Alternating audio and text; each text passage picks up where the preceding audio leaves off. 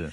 Il est 5h09 et on passe au sport. Journal des sports présenté par Dimitri Vernet. Bonjour. Bonjour Ambline, bonjour, Alexandre, Dimitri. bonjour à tous. C'est le jour J, direction la Pologne pour le coup d'envoi du championnat du monde de handball masculin. Oui, et notre équipe de France championne olympique a l'honneur d'ouvrir la compétition face au pays hôte, la Pologne. Et la tâche s'annonce compliquée pour nos Bleus, hein, puisque les Polonais vont pouvoir compter sur un public en feu, comme l'explique le coach français Guillaume Gilles. C'est un match bouillant et en terrain hostile. C'est un premier match euh, de mondial, c'est euh, contre le pays hôte, avec euh, des, des supporters qui jouent un vrai rôle. Donc on, on est, on est prévenu et on a envie de débuter ce mondial de la meilleure des, des- des manières, en, en essayant de damer le pion au, au pays hôte. On se rend bien compte de la difficulté de la tâche. Guillaume Gilles au micro européen d'Axel May. Un objectif pour nos Bleus, la victoire finale hein, dans ce championnat du monde. Surtout que nos tricolores n'ont plus remporté la compétition depuis 2017. Mais cela passe tout d'abord par une bonne entrée en matière avec ce premier match de la phase de poule face à la Pologne ce soir à 21h. Un match à suivre euh, en fil rouge dans Europe 1 Sport. hein. Ce soir, Europe 1 radio officielle du championnat du monde de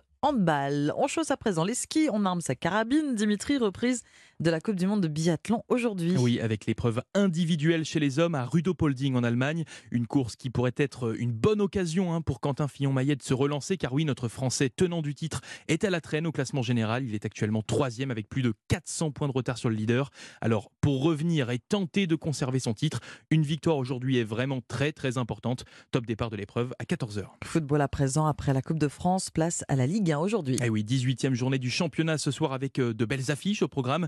Nantes-Lyon, 3 Marseille, Nice-Montpellier ou encore Strasbourg-Lens. Et il y a ce match du leader, hein, le PSG, qui compte bien se rattraper. Après leur première défaite de la saison il y a 10 jours, ils affrontent Angers. Les Parisiens qui vont pouvoir compter sur Neymar et Messi. Lionel Messi qui retrouve le Parc des Princes après son sacre mondial avec l'Argentine. Le champion du monde qui discute actuellement d'une prolongation de contrat avec le Paris Saint-Germain, comme l'a expliqué hier l'entraîneur rouge et bleu Christophe Galtier. La direction, la direction sportive a, a échangé avec Léo sur le sujet d'une d'une prolongation. Léo me semble heureux à Paris. Je crois qu'il y a une réelle envie du, du club de, de prolonger euh, Léo. Bon, affaire à suivre en attendant place au terrain.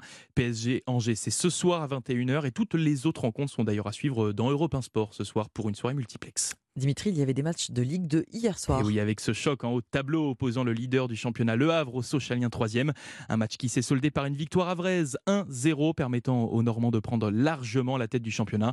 En bas du classement, Saint-Etienne, la lanterne rouge, a enfin renoué avec la victoire, ce qui n'était pas arrivé depuis le 22 octobre 2022. Succès 1-0 face à la Vallière, une victoire qui fait du bien au vert. Le capitaine stéphanois Anthony Briançon savoure. Elle fait du bien, beaucoup de bien. C'était un match important contre une équipe qui joue aussi le maintien, donc euh, c'est une victoire qui va nous, servir pour la suite. C'était pas un match décisif, euh, mais en tout cas la victoire euh, était vraiment vraiment importante ce soir, donc voilà l'objectif a été rempli. Un succès qui donne de l'air à Saint-Etienne, cependant, il reste à la dernière place de la Ligue 2. Enfin, on termine avec cette réunion du comité exécutif de la Fédération française de football. Et oui, le COMEX de la 3F se réunit en urgence aujourd'hui pour demander des explications à leur président Noël Legrette sur la prolongation de 4 ans du contrat du sélectionneur des Bleus Didier Deschamps et sur les propos polémiques qu'il a tenus sur Zinedine Zidane. Réunion prévue en fin de matinée à 11h. Dimitri Vernet pour le journal des sports. Merci. Les 5h12.